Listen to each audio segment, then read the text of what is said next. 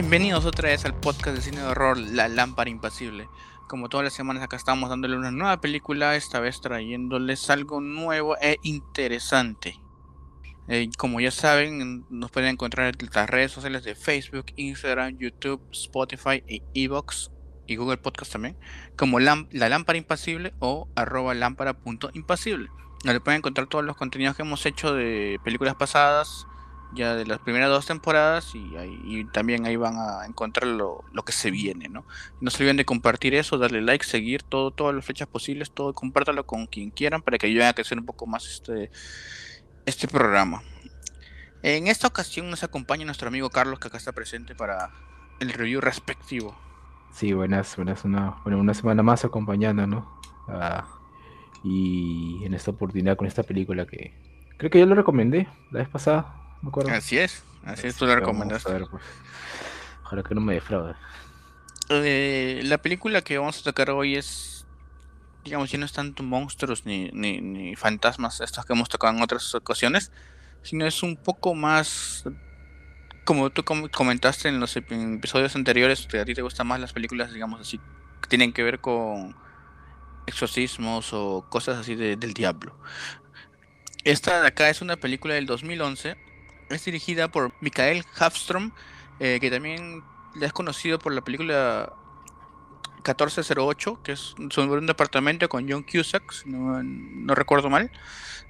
Y bueno, en esta ocasión nos presenta la película El Rito, que tiene como protagonista a Colin O'Donoghue como Michael Kovac y, y también en otro papel secundario al ya gran conocido, este Anthony Hopkins, que creo que con eso también ayudó mucho a vender la película, ¿no crees? Sí, Anthony Hopkins, tan actorazo. Y su performance en esta sobre todo. Eh, no, decepciona, ¿no? Claro, no decepciona y saca pecho por la película. Es una película muy interesante porque también en esta ocasión él hace un papel de un cura y según viendo entrevistas es la primera vez que hace un papel de ese tipo, lo cual fue lo que le llamó la atención y dijo tantos papeles, tantos este personaje se ha hecho que le gusta tener algo nuevo, ¿no? Ya en su tan larga carrera, primer, que es un poco sorprendente que tenga primera vez un papel así. Sí, yo juraba de que ya lo había hecho antes. Me dio una, un aire, ¿no? Porque le, le encaja, ¿no? Claro. Bueno, también ahora que ya está mayor, o sea, ya se le nota un poco más en un papel de cura, ¿no? Y bueno, el rito también es conocido por ese es basado, según la película dice, este, inspirado en hechos, en eventos reales, pero a la vez esto es basado en un libro, un libro por, escrito por Matt Baglio, que se llama igual El Rito, que es del 2009. Este material también es basado en hechos reales, es como una cadena, ¿no?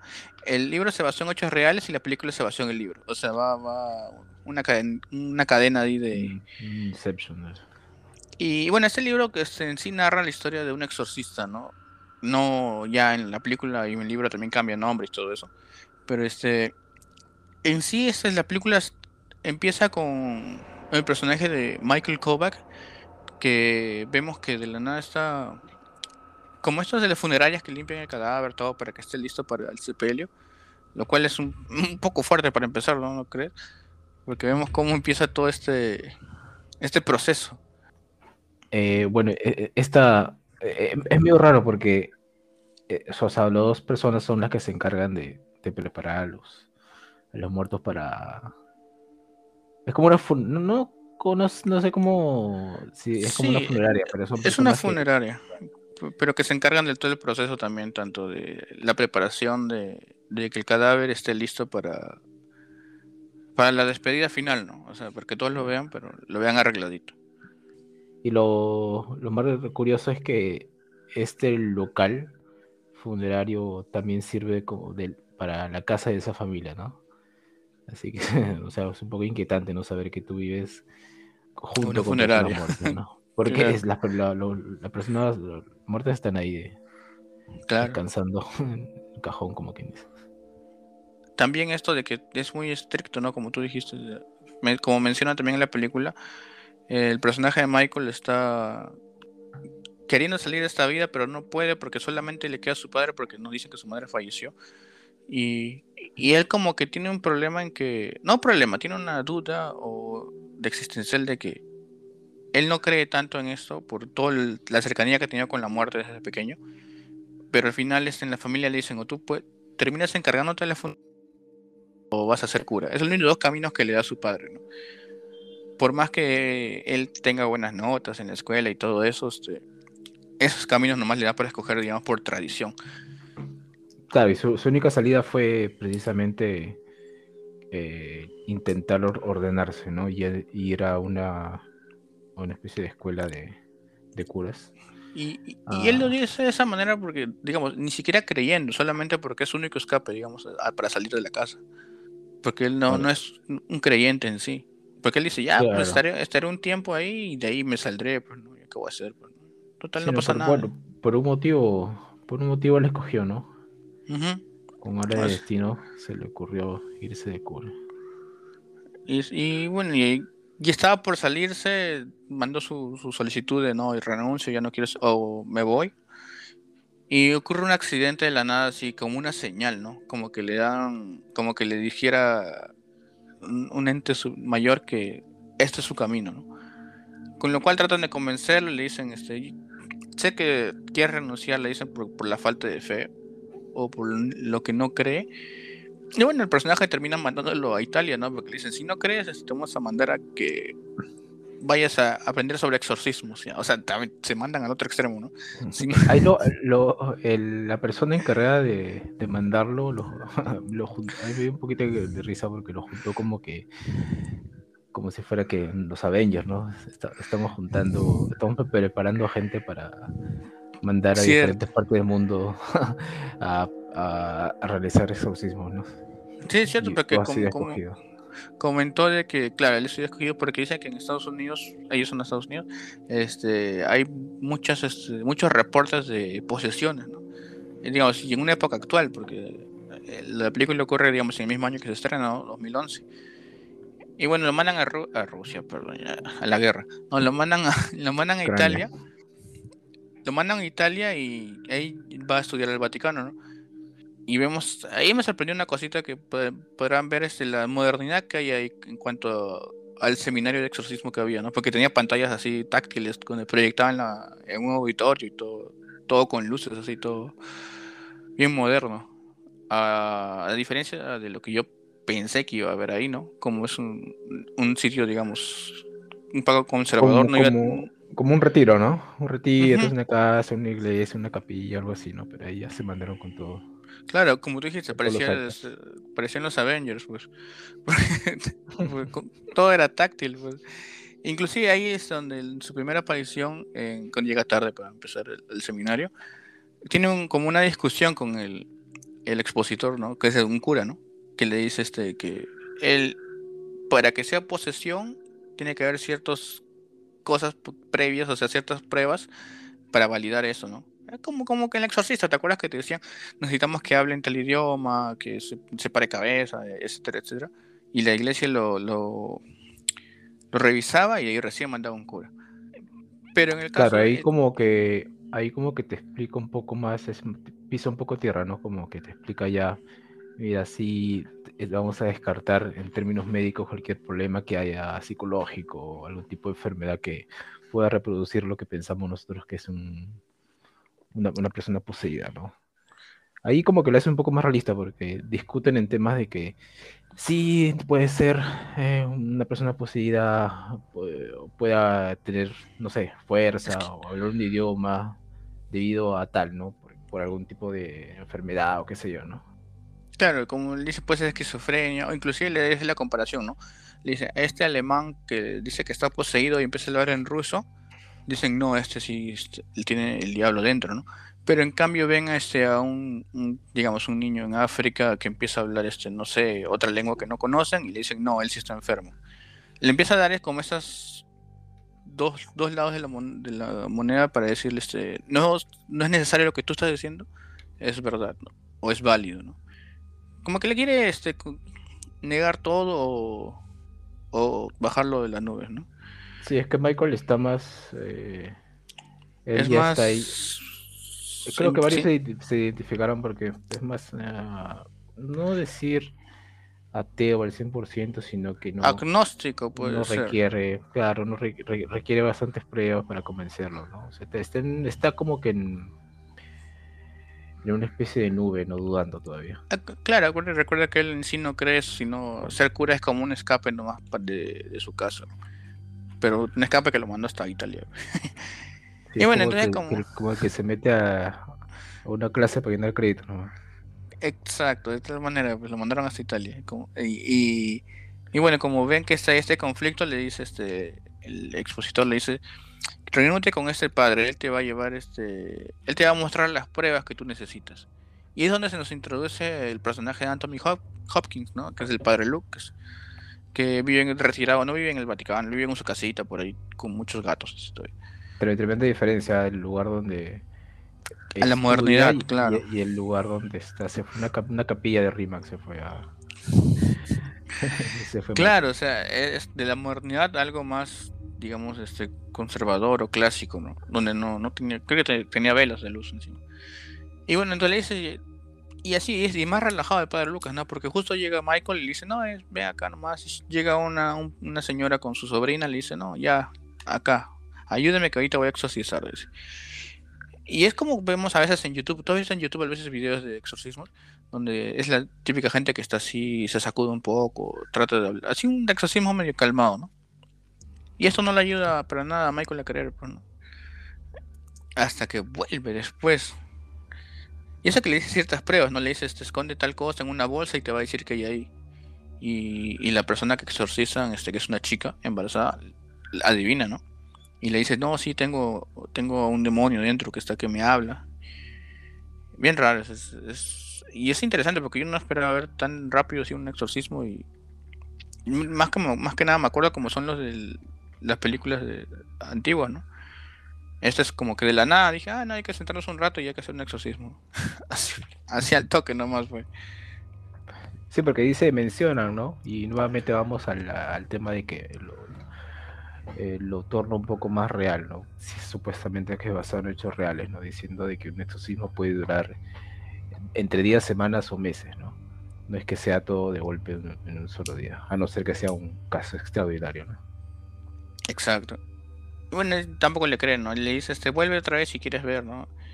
Y, y ve algo curioso, ¿no? Porque en el cadáver que estábamos viendo al principio que él estaba limpiando en su casa, en la funeraria, tenía un brazalete. Y vemos después en esta chica que está exorcizando el mismo brazalete. Y luego de todo, que pasa todo, pasa un día creo, él encuentra, este mismo brazalete lo encuentra en su saco, donde es que vuelve con este con el padre Lucas y vuelven a tener otra justo otra sesión de exorcismo. Pero este ya fue más violento y eso me pareció digamos más chévere. Ahí sí ya fue con el cuerpo que se retuerce, empieza a hablar otras lenguas, empieza a hablar con otro to- tono de voz. Más violento fue. Y donde siempre está, como decimos, ¿no? El, el diablo siempre, te- o el demonio siempre te va a hablar con mentiras, ¿no? Nunca le hagas caso. ¿no? Y Michael no hace caso de eso. Michael se, de frente se va y se le encara, ¿no?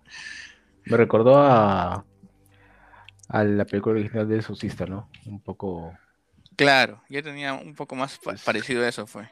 sí. Y es algo interesante también, dice, este, no es que te quite el demonio de un exorcismo, no es como que dice el padre Lucas, ¿no? Y eso es- creo que he visto también en algunos documentales, este, que nunca va a ser en una sola sesión, sino siempre puede durar meses o años, porque es de a pocos, ¿no? Y una cosa que repiten siempre es que el diablo te va a engañar, el diablo siempre va a estar ahí, y a veces dicen, este, el no creer en el diablo no te va a proteger de él tampoco, o sea, tú tienes que tratar de seguir el buen camino. Es una película más que nada cae la fe también, ¿no? Como hemos estado viendo a través, digamos, de porque de acá la película ya empieza a tomar un rumbo más oscuro, con otros casos, y el padre Lucas también que se ve envuelto en cosas más turbias. Y se va poniendo un poco más, más tensa, ¿no? Y a mí me pareció bien chévere todo eso, y como te decía, al final es este, más que una película del bien, bueno, es una pel- película del bien contra el mal, pero algo más personal de acuerdo al personaje, al de Michael. Sí, es más ah, cómo combate su, su fe, ¿no? Como esa lucha de una persona ordinaria que ha, ha perdido la fe en algún punto de su vida y trata de Sí. retomarlo, ¿no? Si no me equivoco fue cuando él vio fallecer a su madre y vio que la, estaba, la estaban velando también, la estaban cuidando en la misma funeraria de su casa. y lo, y lo ve a su padre ahí. Y es cuando él, digamos, pierde esa, esta conexión, ¿no? Digamos, porque su padre es bien religioso, religioso, si no me equivoco. Y él crece ya diciendo este, no, pucha, no, yo creo en la ciencia, así. Porque él más que nada era como que decía, hay que ayudar a los demás con un tratamiento psicológico, psiquiátrico, ¿no? Sí, porque en, todas las, bueno, en las sesiones que, que, tuvo, en las sesiones que tuvo con el padre Lucas, ah, siempre se iba por ese lado, ¿no? Mientras que el padre luchaba, movía, sacaba todas sus herramientas, el otro estaba como, no, que vamos a llamar al doctor, o si es que le recetado pastillas, etcétera. Claro, o sea, porque también se preocupa por la integridad de, digamos, de la persona, ¿no? Porque todos sabemos que ha habido casos que las personas este, poseídas han fallecido, ya sea por no comer varios días o por este, mucho estrés o la presión alta, no sé. Y a veces no se puede explicar, ¿no? Y al final se murió, pero ¿cómo le explicas a la policía eso? Ah, no, lo estaba exorcizando, no te van a creer. Pues. es, es un poco difícil, ¿no? Y eso trata de, de dar, sacar este en cuenta este Michael, ¿no? Pero no lo hacen caso todavía. Hasta que ya llega un punto más adelante donde las cosas van empeorando, como les decimos, y él va teniendo así este cambio, ¿no? Un poco rápido también de cierta manera, pero sí va teniendo ciertas señales en que en verdad este, este, inclusive puede ser que este demonio lo estaba persiguiendo exclusivamente a él, ¿no? y siempre lo seguía donde iba. Para, digamos, para que él retome su fe, ¿no? O ya pueda creer de verdad en, en, el Dios, en Dios y el diablo, ¿no? Claro, y como que, como que lo, lo desafía, ¿no? Se burla de su poca creencia, ¿no? Como el exorcista, pues, o sea, el diablo, el, o el diablo o el demonio siempre te va a jugar a ti a, a molestarte, a, que pises el palito, ¿no? Y eso es lo que Michael hizo varias veces, ¿no? O sea, varias veces cayó. Inclusive pensó que todo era una trampa en algún momento, pero él estaba cayendo redondito en el truco del diablo o del demonio, porque no es el diablo. Hay varios demonios, como explican en la película, no es necesariamente que sea el diablo.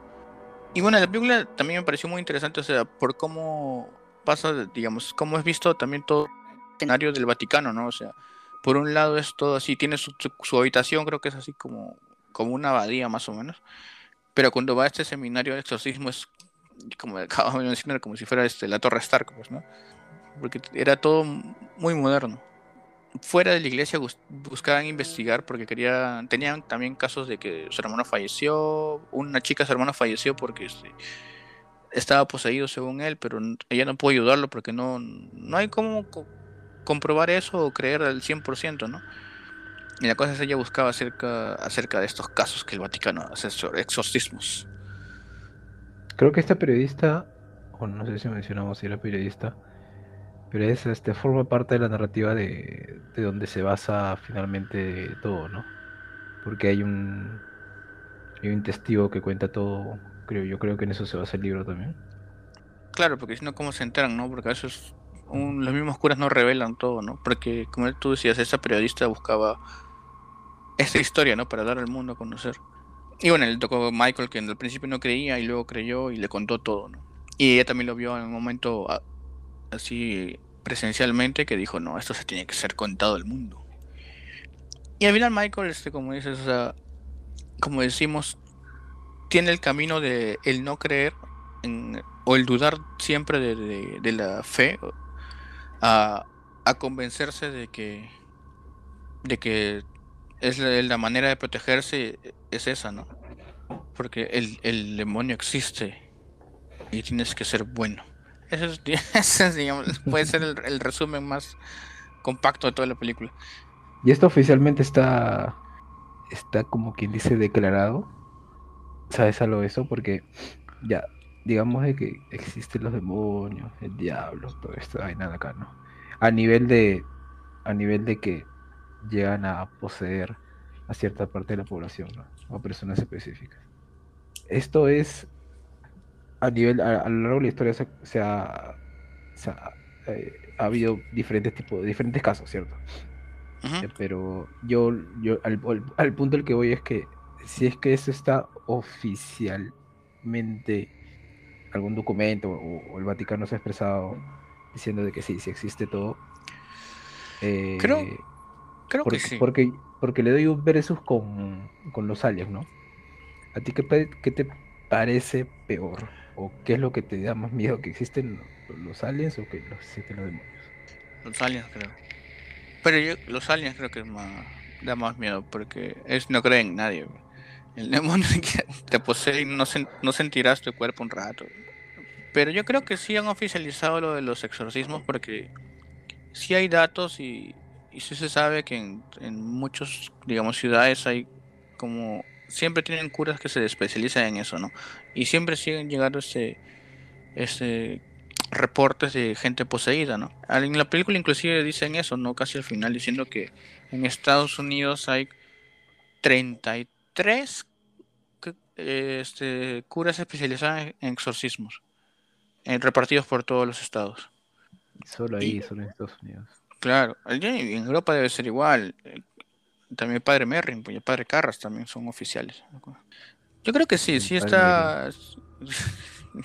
creo que ta- también, también También, ¿no? uno que otro demonio sacaron. Pero yo creo que sí está, sí es oficial, o sea, sí es reconocido que sí existen los exorcismos, pero siempre también está vi- visto de lado como, como en la película para comprobar si es realmente uno, ¿no? No vaya a ser una enfermedad mental también. Sí, debe tener un montón de protocolos, ¿no? Como para tu último. Tu último. tu Último as en la recurso. manga. Si tu último Ujú. recurso sería ya ser el performance. Exorcismo. Eso, porque también debe ser uh, algo muy pesado, ¿no? Porque también corre riesgo la vida del- de, la persona que es- está poseída, ¿no? Entre comillas. Claro, ¿cuántos protocolos debe tener seguro? Claro, porque la iglesia tampoco quiere hacerse responsable si, si no sobrevive. Es un tema así bien profundo, o sea, de mucha investigación, eso acerca de los exor- exorcismos, porque al final es una cosa que crees o no crees, porque muchas pruebas no hay y las que hay a veces uno duda de eso. Como Sí, lo hacía siempre, se, siempre se va a dudar, sí. Hasta que le pase a uno, y eso igualmente, o sea, quién sabe. Bueno, y la película con- nos cuenta un poco est- esto mismo, ¿no? O sea, de cómo uno puede dudar de que existan estos demonios y que las cosas ocurran porque hay espíritus ahí rondando, a que todo sea, digamos, casualidad o algo de la ciencia, ¿no? Toca un, poco del tema religioso y, como decía, de la fe bastante. Más que nada es una, y es una película muy interesante. A mí me, me- primera vez que la veo, me, me gustó. Por ahí le llegan unas críticas que decían que no tanto, pero la actuación de Anthony Hopkins es muy chévere. Tiene, No, sí, su actuación está es, este, impecable. y, o sea, no es una actuación plana, ¿no? O sea, el padre Lucas tiene varios, digamos, este momentos donde su ah, personalidad cambia mucho. Y Anthony Hopkins lo hace muy bien. Y bueno, también el, pre- el personaje protagonista también también actuó bien, o sea, también era un poco así más parco, callado, así mm, frío porque no era tan creyente, ¿no? Y de, si, de esa manera lo hizo bien. Pero igual el que se lleva el- el- los aplausos es Anthony Hopkins en la película. Sí. Hay una curiosidad que la de las actrices de repente no la saquen, pero actuó en Ciudad de Dios. Alice Brava. ¿Será? Sí, sí. Ya ese, yo lo he visto. Aparte también salió ella en la última película del Escuadrón Suicida también, por un ratito. Pues no sabía que eso en la Ciudad de Dios. Hace, hace tiempo no esa película. Sí. Y sale igualita, para la Ciudad de Dios, ¿qué Eh. año, qué año es? ¿2000 ¿2001? Ciudad de Dios. Encima abraste. Creo que sí, porque yo, lo vi 2004, creo. Ah, no, no, no me acuerdo. 2003. 2003. 2003. Este de acá, Rito, es 2011. En 2011 han pasado ya 20, no, 20, no, perdón, 11 años de la película. On- Casi me, casi me vuelvo. Ju- Juraba que Ciudad de Dios era más antigua. Yo también. Inclusive al qué. pensé que era más actual. Pensé que era 2015. Igual. Estamos en 2022, señor. Sí, yo pensé que 2015 esto y no, no parece tan antigua la película. O sea, si le estrenan ahorita normal, que sí, pasa, pasa piola. Y tú la sentiste larga la película porque creo que dura dos horas. Pero yo no la yo sentí que pasó rápido las cosas. O sea, se hizo ligera, o sea, fácil de llevar. Sí, en realidad no es tan. Creo No que dura menos. Creo que es una hora 50, una hora y 40. Sí, excluyendo los créditos, ¿no? Pero. eh, O sea, el paso que tiene, el, tiempo que tiene la, la- la película para contarte o para desarrollarse. A mí me pareció un poquito como que el medio se alargó un o se lenteó un poco, pero, pero sí inició bien y también terminó, terminó también de alguna manera. Y las partes sobrenaturales estuvieron bien hechas, yo creo. Los exorcismos y apariciones que hubieron mm, me, me, me parecieron bien entretenidas. O sea, a mí sí me llamaron la atención y me mantuvieron pegado ahí. ¿Qué, qué cosa es lo que va a pasar? Sí, no tenía, o sea, efectos. Tiene un otro, otro efecto, sí. Como, como, como, como lo comentó en una parte del padre, no, no esperes este rotaciones de cabeza o o vómitos, ¿no? Claro. Pero sí tiene, sí tiene, varios, sí tiene partes bastante interesantes que, que, les van a gustar. Sí, eso es cierto. O sea, les, va, a vacilar este, la película. No esperen un exorcista tampoco, ¿no? Exorcista sí es más terror. Esto es un poco más thriller, con temas de horror como los demonios. Y, y tiene buenos efectos. Los, los pocos efectos que tiene en cuanto a exorcismos son bien chéveres van a ver un, un, animalito raro también. Así que ya saben, eso les va a llamar la atención. ¿Y a Carlos, en general, qué, qué tanto te, si te gustó la película? ¿Qué te pareció? A mí me gustó bastante la primera vez que la vi. Por eso la, la recomendé en ese momento. La volví a ver para refrescar algunas escenas. Y igual, igual que la primera vez estuve bastante enganchado. Así que muy, muy buena. Muy buena película, sobre todo por, los temas que toca, ¿no? Que es algo, como yo había mencionado antes, que en lo personal me parece muy, muy interesante. Sí, cierto, a mí también mm, me parece muy chévere la recomendación. y nada, me llamó mucho la atención y tiene ahí, como les repito, buenas escenas. Así que por eso ahorita pasamos a segmento de escena favorita, ¿no? Que para ti, Carlos, ¿cuál ha sido? Uh, mi escena favoritas o mi escena favorita envolvería muy por encima o sobre todo la adaptación de Anthony Hopkins, sobre todo en, ya en la parte final de la película, ¿no? En una de esas revelaciones que hay, o en el exorcismo final, ¿no? Para mí, eh, todo, todo ese segmento me, me pareció bastante interesante. Por la actuación, eso es lo que más. Claro, más sí, A mí, me, me, gustó más la actuación de Anthony Hopkins porque le, le suma bastante a la historia. Mm, sí, eso es cierto. Eso es, tiene mucha, mucha intensidad el señor. Eh, mi, mi escena favorita sería para mí. Sería el segundo exorcismo que se ve en la película. O sea, cuando ya empieza a ser un poco más violento y también, también envuelve a Anthony Hopkins, porque él, es el que realiza este, este proceso. Y es, digamos, la parte más que tú esperas un, algo tranquilo, porque la película iba tranquila y en este momento sube en intensidad así para arriba, así del 1 al 10, así de corrido. Y me, me vaciló bastante, ¿no? Ahí es donde hay algunos efectos que les mencionábamos que, que no hay. No es tan guau, pero son son muy creíbles y, la intensidad y cómo se va cómo va cambiando la historia en ese momento, ¿no? Tú dices, uy, no, acá sí da miedo. Y ah, no, acá estos demonios sí no son de que empujan sillitas nomás, estos sí, sí actúan. Si las ven, se van a dar cuenta mucho de, como les mencionamos, la actuación de Anthony Hopkins les va a encantar y los efectos de los exorcismos también son muy chéveres. Y Carlos, ¿tú qué calificación le pones a esta película y, bueno, claro que la recomiendas, pero te diría, ¿y por qué la recomiendas entonces? Ah, yo, primero, una calificación yo le pondría esos cuatro puntos. La recomiendo definitivamente. Y bueno, el motivo en lo personal, a mí me, gusta mucho el tema. Eh, eh, cuando tocan temas en películas de temas religiosos, ¿no? sobre todo la parte del exorcismo. O, o ese legendario combate entre el bien y el mal. Y, y bueno, pisa, pisa tierra esta película, como mencionamos al principio, ¿no? Eh, no es tan fantasioso, ¿no? No te pone efectos de que se abre la tierra y todo esto, ¿no? Pero e, es bastante realista como para, para desarrollar una película de tipo de exorcismo. Eh, se aproxima bastante a la realidad.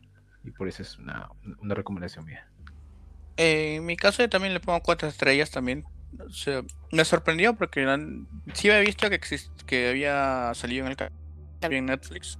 Y salía el rito Anthony Hopkins. Me parecía un poco al principio, por lo que se ve en las fotos, algo que iba a ser en época medieval. Pero no, es una época moderna y como dice Carlos, este conflicto entre el bien y el mal está muy marcado acá, pero también el hecho de cómo reaccionaría una persona que no cree del todo en esto. Y cómo trata de buscar explicaciones este, científicas o médicas a estos casos. Hasta que al final se da cuenta que no puede ya. y la cosa va, más allá, ¿no? Es muy entretenida. No te queda otra y sacas tu crucifijo nada más. Claro, y eso, hay bastantes crucifijos en la película. Y o sea, es muy entretenida, les va a gustar, es como para pasar un rato, o sea, no es como para estar un rato, ver, voltear la cabeza, ¿no? Porque sí les va a enganchar, sí les va a gustar. Mucho también por los paisajes de, Italia, ¿no? Es otra cosa que no, no mencionamos hasta ahorita. Eh, visualmente, o sea, tiene... Estados Unidos ya sabemos cómo es por las películas que vimos, todo. Pero cuando salen de, este continente se van a Europa, siempre va, a tener este, este detalle de mostrar los paisajes o las ciudades y es algo muy chévere de ver y muy bonito, muy bonito también. O sea, es algo muy llamativo. Y si les va a gustar, les va a entretener, es para que pasen un, digamos, un sábado en la tarde que quieren ver una película, la ponen ahí, su cancha, su crucifijo, y, y la pueden ver tranquilos y lo van a pasar muy bien. Y bueno, esto ha sido todo por el review de ahora de la película El Rito, ya saben, del 2011 con Anthony Hopkins. Es una película muy interesante. Esperemos les haya interesado. No les hemos contado del todo para que ustedes también puedan ir a, ver, ir a verla y saquen sus propias opiniones de eso y nos comenten ahí en, la casilla de texto ahí. Y ya sé, aprovechando eso les digo de compartir todas nuestras redes, tanto en Spotify, Facebook, Instagram y YouTube, Evox también como la lámpara impasible o arroba lámpara.impasible, donde pueden, este, ya saben, ver todo el contenido que hemos hecho, compartirlo con sus amigos, sus padres, sus abuelos, sus tíos, su perro, su gato, no sé, su esposa, ¿no? La trampa, no sé, pues saliente, no saliente, no sé, pues el amigo, el mejor amigo. Compártanlo con todos y ahí, este, para que esto llegue a más personas que ya saben que el cine de terror al final no tanto es full, sangre o, el demonio te va a matar, ¿no? Como también tiene estos casos de esto, esta película, ¿no? Que toca un poco más de temas psicológicos también y, creencias de la fe, ¿no? Y siempre vas a encontrar cosas interesantes en este género del horror. Y, si es posible, ya como sabemos que Carlos está un poco más o está un poco más interesado en estas películas acerca de temas religiosos, que en el cine de horror hay bastantes, pueden haber más adelante algunas, sugieran algunas películas para que también este, las tengamos en cuenta y fácil las vemos de nuevo. O, las vemos y les comentamos acá en el programa. Esa sería una buena idea, ¿no crees? Sí. Que nos pueden sugerir, de repente no las hemos visto, de repente sí. Sería sorpresa para nosotros también. y, sobre todo esas joyitas que no necesariamente son producidas en Hollywood, ¿no? Porque hay películas de hecho que pueden ser españolas o de otros países, ¿no? Como es que nos podamos llevar una sorpresa también. Así que comenten algunas películas que ustedes sepan acerca de estos temas religiosos y ahí estaremos leyéndolos en los comentarios. Así que esto ha sido todo por ahora en la lámpara impasible. Le agradecemos mucho a Carlos que haya estado acá compartiendo su recomendación. Y bueno, pues gracias, gracias por la invitación nuevamente. Ah, agradecidos, agradeciendo a todos los oyentes, ¿no? Por, por seguir el podcast siempre recomendando que compartan. Y nada, pues este, espero que les haya gustado esa recomendación y, y agarren su Biblia nada más. Así es, ya saben, cuidado, crean siempre, como les, como les decía la película, el no creer en el diablo no los va a proteger de él, siempre tengan en un lugar seguro. Durman, durman con su crucecita bajo la almohada. Y es como, como, justo escuché un, en un video escuché a un cura que decía, este, el diablo está ahí, pero el diablo nunca ataca porque quiere, sino ataca cuando tú te acercas a él. Así que no se acerquen al diablo, señores. Déjenlo ahí de, lejitos. Así como la bruja, no, aléjate, Satanás. Exacto.